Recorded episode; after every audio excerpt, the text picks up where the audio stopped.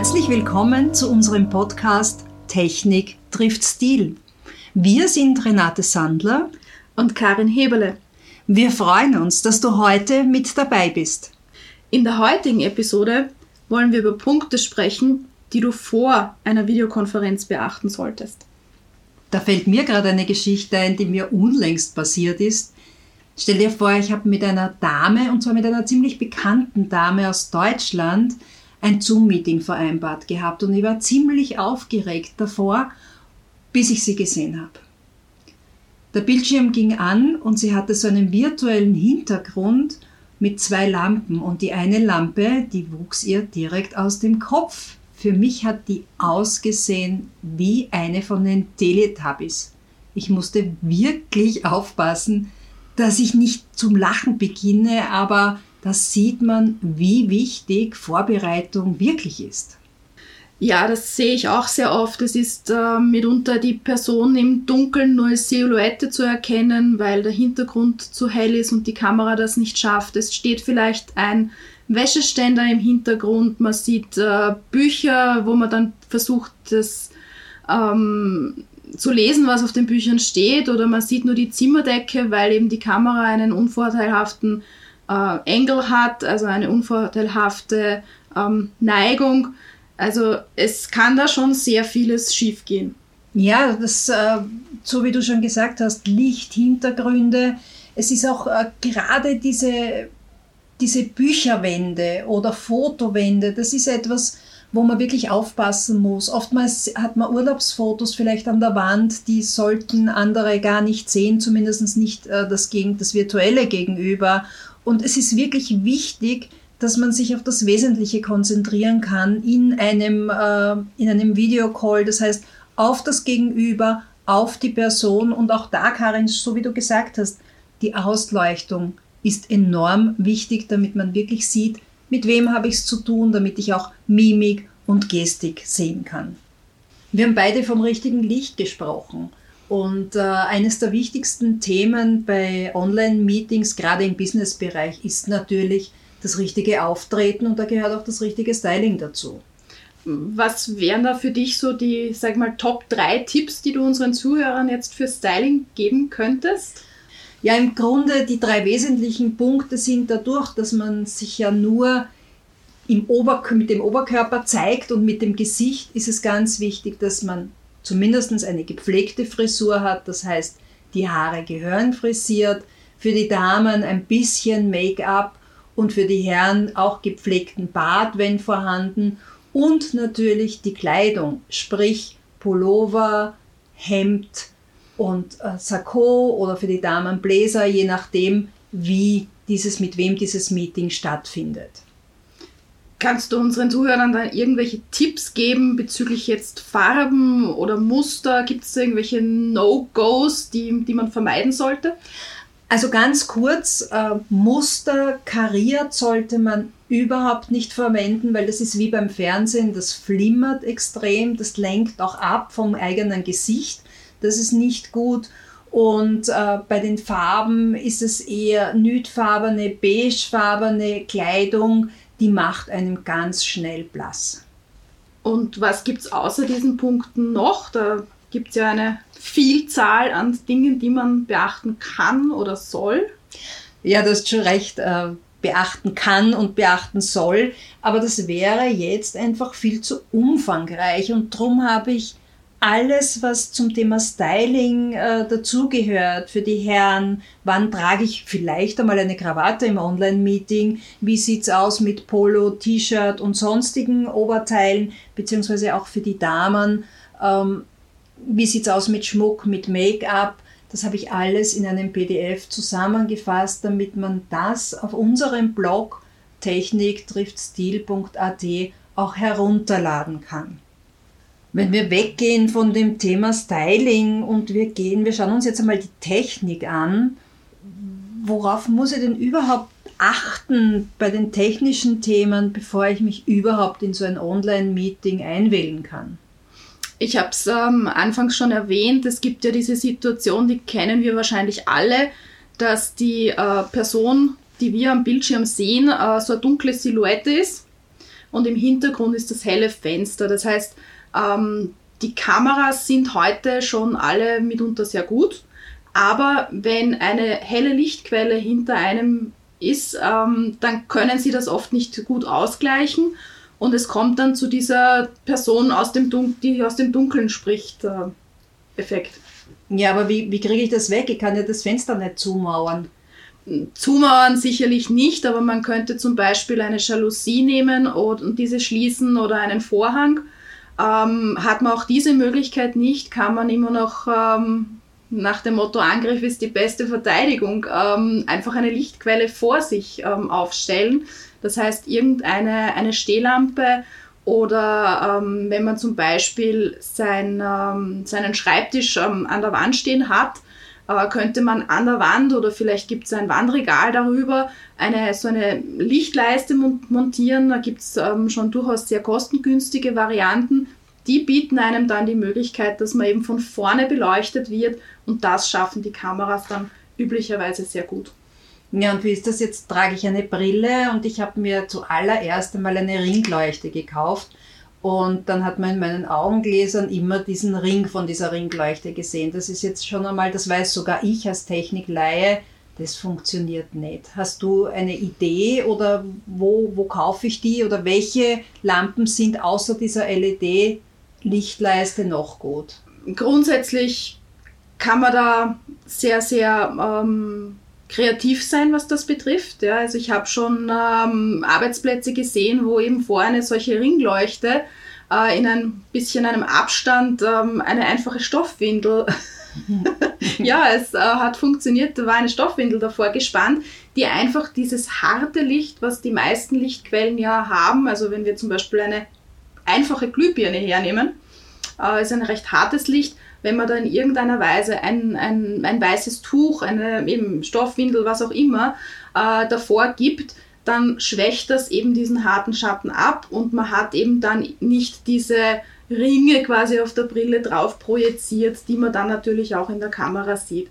Also zusammenfassend für mich jetzt als Laie habe ich hinter mir ein Fenster oder eine Lichtquelle, dann versuchen die abzudunkeln, sprich Jalousien runterlassen oder Vorhänge zu und eine Lichtquelle von vorne, dass mein Gesicht ausgeleuchtet ist. Gehen wir jetzt einmal zu den Hintergründen. Was ist da zu beachten? Grundsätzlich wäre da eine, eine Situation oft ja, dass hinter einem ein Bücherregal ist oder man schaut halt ins Wohnzimmer von der Person oder ins Arbeitszimmer. Ähm, ich habe schon oft auch gesehen, dass dann halt im Hintergrund irgendwelche Wäscheständer stehen oder ähm, Stapel von Zeitschriften liegen oder dergleichen. Das sollte man halt dann schon vorher wegräumen, dass das halt entsprechend aufgeräumt ausschaut. Immerhin ist das ja doch auch ein, der Hintergrund Teil des eigenen Bildes, was man vermittelt. Und äh, man möchte ja mit den Personen, mit denen man in dieser Videokonferenz ist, ja auch weiterhin als kompetente Person wahrgenommen werden. Und da gehört halt auch der Eindruck des Hintergrundes dazu. Das heißt aber, wenn ich nicht die Zeit habe oder die Lust habe, zusammenzuräumen, dann kommt wiederum der virtuelle Hintergrund. Genau, also die meisten ähm, Videokonferenzanbieter haben ja dieses Feature im Laufe des heurigen Jahres oder eigentlich 2020 ähm, ausgerollt und äh, verfügbar gemacht. Das ist eine noch relativ neue Technologie, das heißt, da kann es natürlich schon auch sein, dass das nicht immer perfekt funktioniert. Also wenn man sich zum Beispiel zu schnell bewegt, ähm, dann kann die Software das mitunter nicht gut steuern. Das muss man halt dann in Kauf nehmen. Kann ich das vorher irgendwie ausprobieren? Also vor, weil sonst, sonst passiert das wie meine Geschichte der Teletubbies.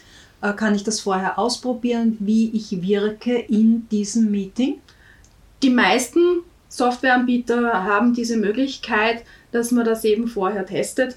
Da kann man sich dann auch meistens den einen ähm, Hintergrund äh, aussuchen. Da gibt es ja die verschiedensten von irgendwelchen Büroszenen angefangen über, ähm, ich habe schon gesehen, Dschungel und Strand und genauso auch äh, irgendwelche ähm, gezeichneten Hintergründe, also deutliche Fantasielandschaften. Da gibt es ja die der Möglichkeiten fast keiner Begrenzung. Es bieten auch fast alle Anbieter von so Videokonferenzsystemen an, dass man sein eigenes Bild hinaufladen kann. Da muss man sich halt auch immer in der Frage stellen, was möchte ich oder wie möchte ich auf mein Gegenüber wirken, auch mit meinem virtuellen Hintergrund. Also es kommt ja natürlich darauf an, habe ich jetzt ein Meeting von Freundin zu Freundin oder eben privat im Privatleben oder im Business, weil ich glaube, äh, so eine Südsee-Tapete im Hintergrund wird wahrscheinlich nicht so lustig sein, wenn man mit dem Chef spricht, oder? Es kommt natürlich auch immer darauf an, in welcher Branche man arbeitet, wie die persönliche Beziehung jetzt oder die, die Nähe zu der Person ist, natürlich, mit der man da in der Videokonferenz ist, was geht und was nicht geht. Das muss man halt auch selber natürlich ähm, beurteilen können. Ich würde im Business-Kontext den ähm, Benutzern von solchen Software-Systemen eher zu klassischen Büroszenen raten und halt weniger zur Strandszene von Malibu. Und was nimmst du? Ich persönlich verwende keinen virtuellen Hintergrund. Ähm, ich habe ein sehr nettes Office, ein sehr nettes Büro und ähm, das ist eigentlich äh, viel besser passend für mich. Jetzt haben wir die Hintergründe geklärt, Karin. Und äh, was mir jetzt immer wieder so bewusst wird, auch in Fernsehinterviews, äh, hauptsächlich in den Nachrichten, dass die Menschen immer von oben herab in die Kamera schauen. Das heißt, ich sehe verzerrte Gesichter, meistens auch noch behaarte Nasenlöcher von irgendwelchen Vortragenden oder Wissenschaftlern und auch Zimmerdecken. Geht das nicht besser?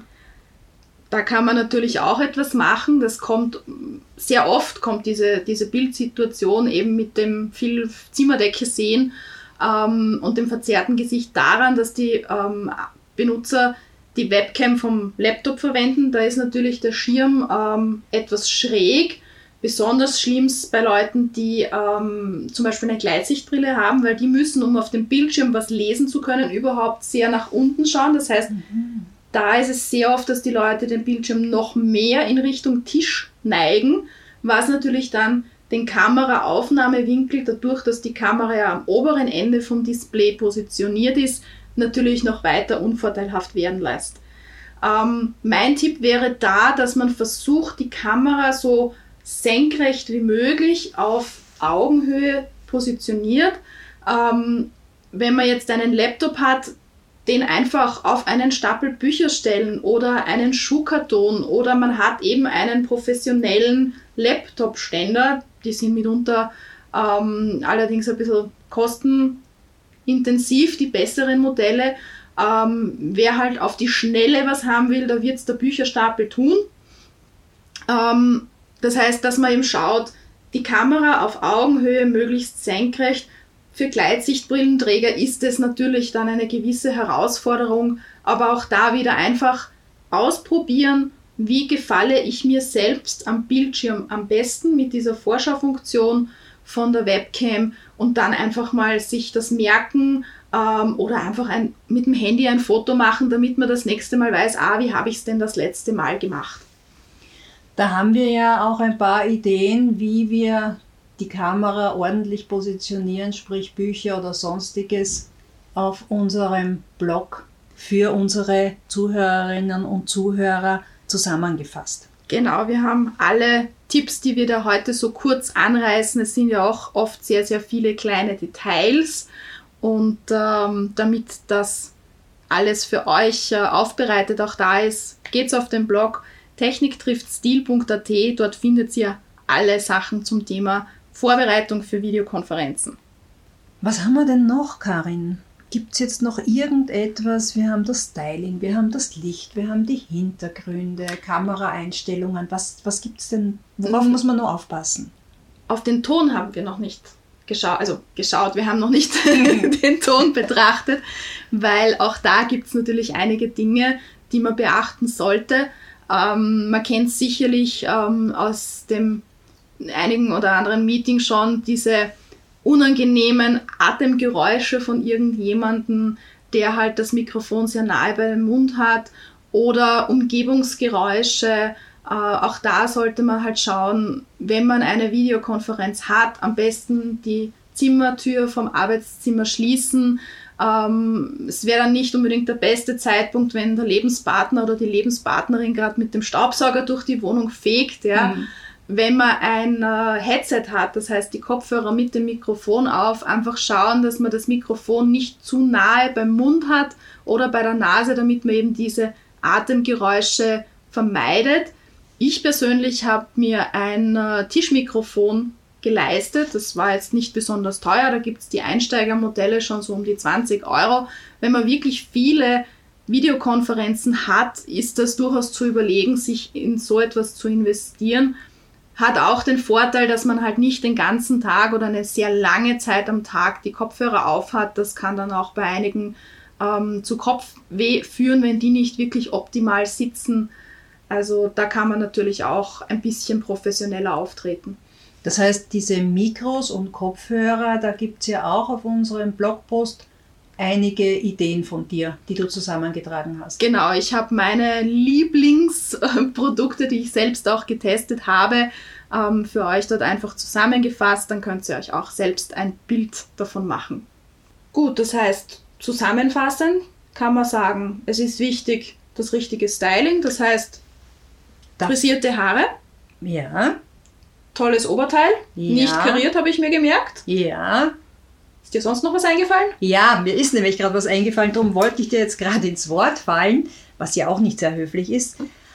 Das Unterteil, sprich Hose, Rock, wenn es ein ganz ein wichtiges Meeting ist, empfehle ich auch die richtigen Schuhe dazu. Das heißt wirklich, wie man zu einem Meeting geht, wie man zu einem vielleicht Vorstellungsgespräch geht, denn es gibt ja jetzt auch schon ganz perfide Personaler, die dem Rechnung tragen, dass viele in Boxershorts oder nur in Unterwäsche irgendwo sitzen, die dann vielleicht sagen, stehen Sie doch mal auf. Das sagen die natürlich nicht so, sondern die haben irgendeinen äh, Vorwand, dass man die Leute aufstehen lässt. Und dann ist es mehr als peinlich, wenn man wirklich nur in der Unterwäsche dasteht. Also ganz wichtig, auch aufs Unterteil achten, auch wenn man es normalerweise nicht sieht. Aber man weiß ja nie. Außerdem ist es eine tolle Gelegenheit, seine anderen tollen Kleidungsstücke auch mal wieder zu tragen.